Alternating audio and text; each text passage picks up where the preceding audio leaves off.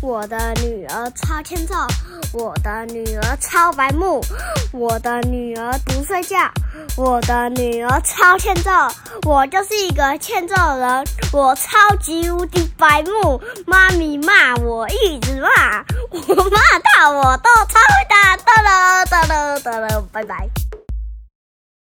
欢迎收听阿雄电台，我是阿雄。我是妈咪，在故事开始之前，我要插播一个事情，就是我们的 IG 要搜寻阿雄电台才找得到哦。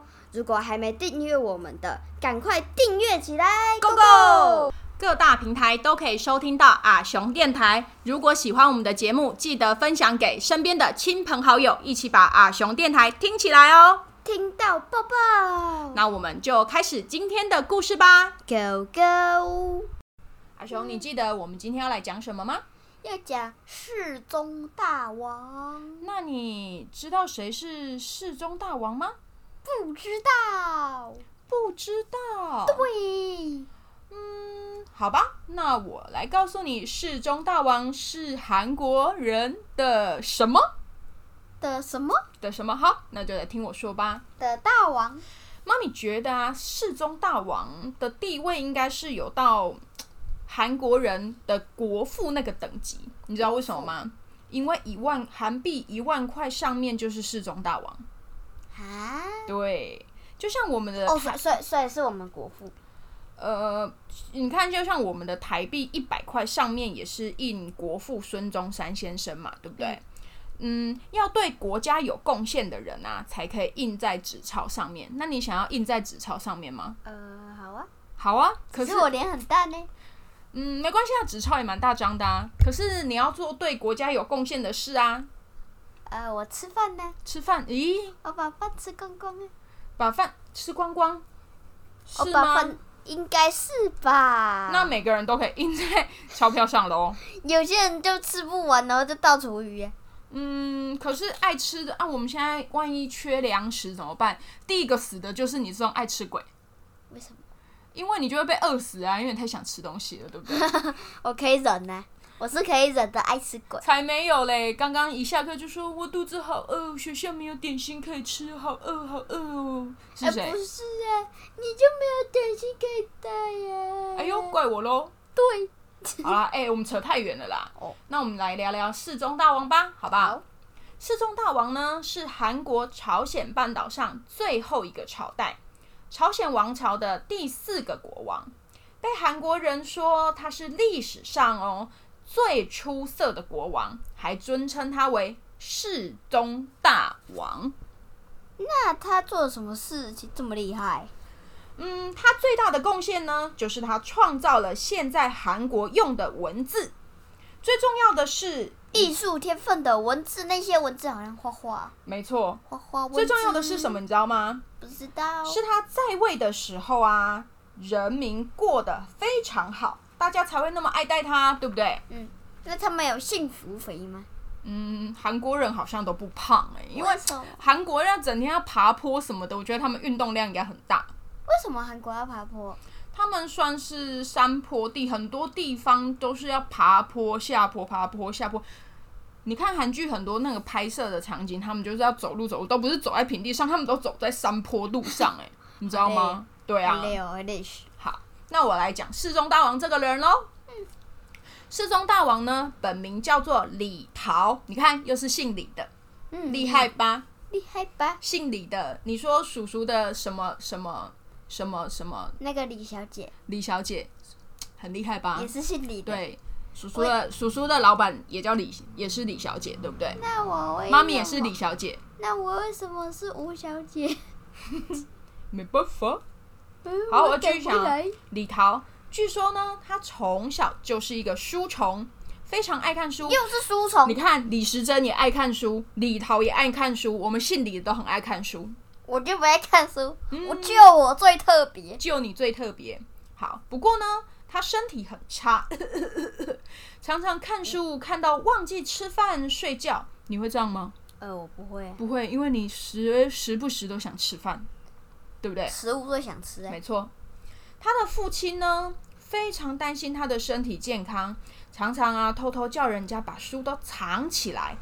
可是世宗大王实在太想要看书了，他就一直找，一直找，终于在房间的角落找到一本书。他开心的马上进到了书本的世界里面，就像你一打开电视，马上被吸到电视里面一是样。凯莉吧？你也是，你们两个都是，你们两个看电视的表情超呆的，对啊很很恍神，很可怕，很像被吸掉灵魂一 样。好，身为超级书虫的世中大王，因为大量的阅读啊，让他累积非常大量的知识，这也帮助他在未来治理国家上面有很多的灵感哦，你知道吗？那他有什么特别不一样的地方吗？嗯，特别爱看书，特别爱看书，特别不爱吃饭，嗯，你就特别爱吃饭，特别不爱就我最特别，特别不爱看书。就我好最，特我别。我来举例哦。像在世宗大王当国王的时候呢，他很重视军事、科技。那个时候，日本外岛的居民因为没有饭吃，所以就当起了海盗，叫做海倭寇、海盗、我海贼王。我口常常去偷袭朝鲜半岛沿海的人。同一个时间呢，可怜，朝鲜半岛的北边也被女真族，又是女真族，女女真族真族很坏耶、女真族有有事没事找事做，对，女真族真的很爱很爱挑衅攻击人家，他们是好战民族。跟那个美国、日本一 样。对，她女真族，你看她，她也就是害岳飞死掉，对不对？ 对，他们在双重的内忧外患之下呢，世宗大王呢，他就带着科学家研发的新武器，还把边疆的围墙都修好了，成功的本来是坏保的哦护他们的人民。应该本来是坏的吧，不然干嘛哦修？难怪人民会想他，因为他们不像之前说的那些国王都很自私，没有没有节俭，没有节俭，让人人民没有饭吃，对不对？饿肚子对啊，你看，其实人民要的很简单嘛，就是吃饱、睡好、穿暖这样子而已，对不对？对，不止发展军事科技哦，世宗大王也发展农业跟天文学。他不但编写了农业的书，叫做《农事直说》，还找专家制造天文仪器。其中最有名的科学家叫做蒋英石，那蒋蒋英石，嗯对他为什么都是石？李时珍不是蒋同不是同一个石，李时珍的石是时钟的时，然后蒋英石的石是老石的石。那李时珍的珍是哪一珍？李时珍的珍就是玉字玉字珍啊，呃，是针头的针吗？不是？怎么可我想能？说，怎么可能是针头的针啊？谁会叫李时珍？我还李芬珍呢、白痴哦、李淼珍，李淼珍，你是李大头啦！李阿雄，李雄美，好了好了，我继续讲喽。哎、我讲到哪里？我说他编写农业的书，对不对？那我还没诶他在讲过了啦。我讲到哪里？讲殷实，对不对？对，妈咪，嗯，那他是不是神农战啊？白痴哦、好啦，那个蒋天石他他怎么样，你知道吗？他制作了浑天仪跟日晷。什么是浑天仪？什么是日晷？好，白天的鬼，我等一下告诉你。而且他还发明了第一个韩韩，他还发明了韩国历史上第一个雨量计，帮助农民耕作，而且还可以大丰收哦。好，那我来讲什么叫浑天仪。呃，浑天仪呢，它是浑仪跟浑象的总称。它是怎么样，你知道吗？什么浑是浑仪？什么是浑下？好，我来讲，浑仪呢是测量天体球面的坐标的仪器，浑象是用来算天象的。听起来是不是有点难？它们加起来就是可以来观察太阳、月亮、星星之间的位置跟移动的规则，就对了。不过浑天仪啊，最早应该是东汉的时候，东汉的天文学末家年的，张衡发明的。传说韩国的浑天仪呢，是蒋英石参考中国制造出来的，你知道知道吗？不知道。嗯，好吧，我不知道这是不是真的啊，这是妈咪查到的。因为我们东汉发明，因为我们是在东汉的时候发明的嘛，对不对？是用是用呃时间来推算的。可是，如果世宗大王的朝鲜王朝对到中国的朝代的时候，你知道到了哪里了吗？不知道。到了中国的明朝了。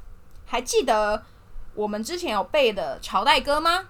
有啊，你知道汉朝跟明朝差了多少年吗？不知道。差了好几百年，所以一定是我们先发明的嘛，嗯，对不对？他们在我们好几百年后才发明啊，对吧？嗯，所以用这个来推断，应该是我们中国人先发明的，他们参考我们的。跟那个爱迪生一样，爱迪生参考那个那些路灯，然后改良。嗯，应该是。所以这这种事情就是那样这样致敬来致敬去。好，那我来讲日晷。日晷你知道是什么吗？白天的鬼，嗯，不是。日晷呢，应该可以说是最早的时钟，时钟，世界上最早的鬼是轨道的鬼吗？不是不是，它上面一个它比较不好写是长相，上面一个日有吗？看不懂。它就叫那个字就要念鬼。好，最早的日晷呢，它是在六千年前的巴比伦，在中国呢一样是东汉发明的，东汉时期发明的。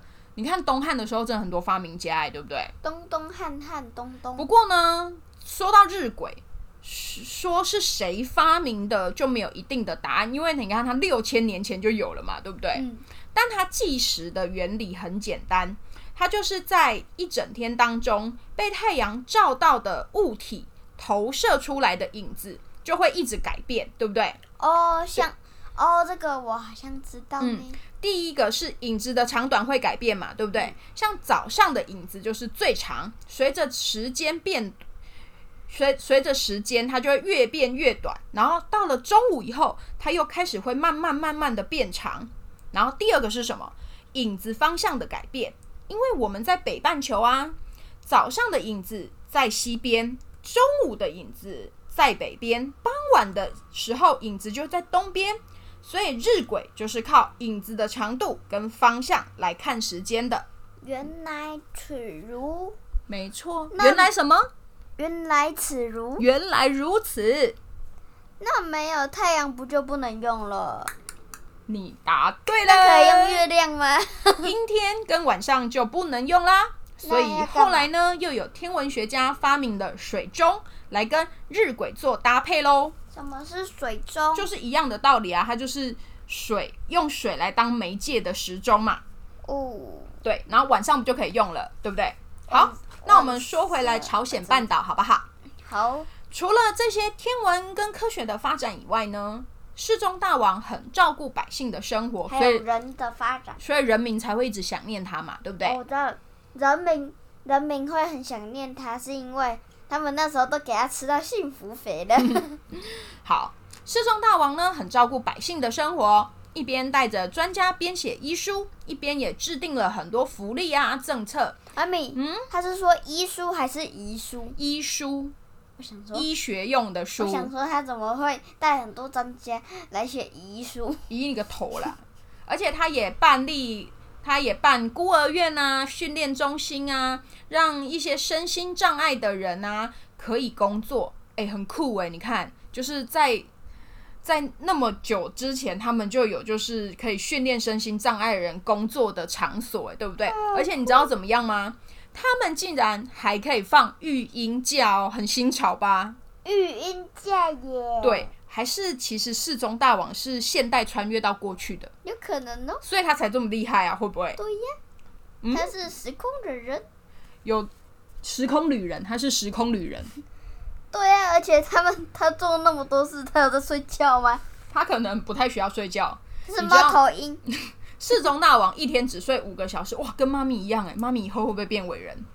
可能哦呃，什么是伟人？伟大的人，伟人啊他早上五点就起床哦，六点就跟大臣一起开读书会啊，做研究。跟我研差不多啊，我也六点起来啊呀、可是他一天只睡五个小时哎、而且他他们他开。可他是早上六点跟大臣开读书会，研究什么你知道吗？不知道。 《论语》啊、孟子啊这些儒家的经典书籍。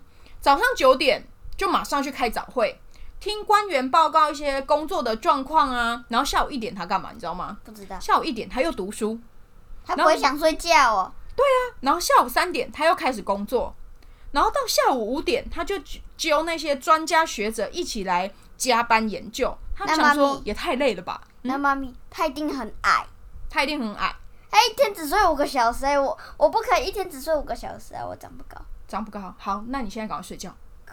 好，你知道吗？他就五点嘛，找专家去加班研究嘛。五点了还不能下班，对不对？嗯他五早上五点就起床，下午晚上五已经工作十二小时还不能下班，一直到什么时候你知嗯好道吗可怜？晚上十点，他还会接见百姓，听百姓的心声，一直到几点才睡觉？你知道不吗知？道，一直到晚上十二点才睡觉，然后早上五点又起床。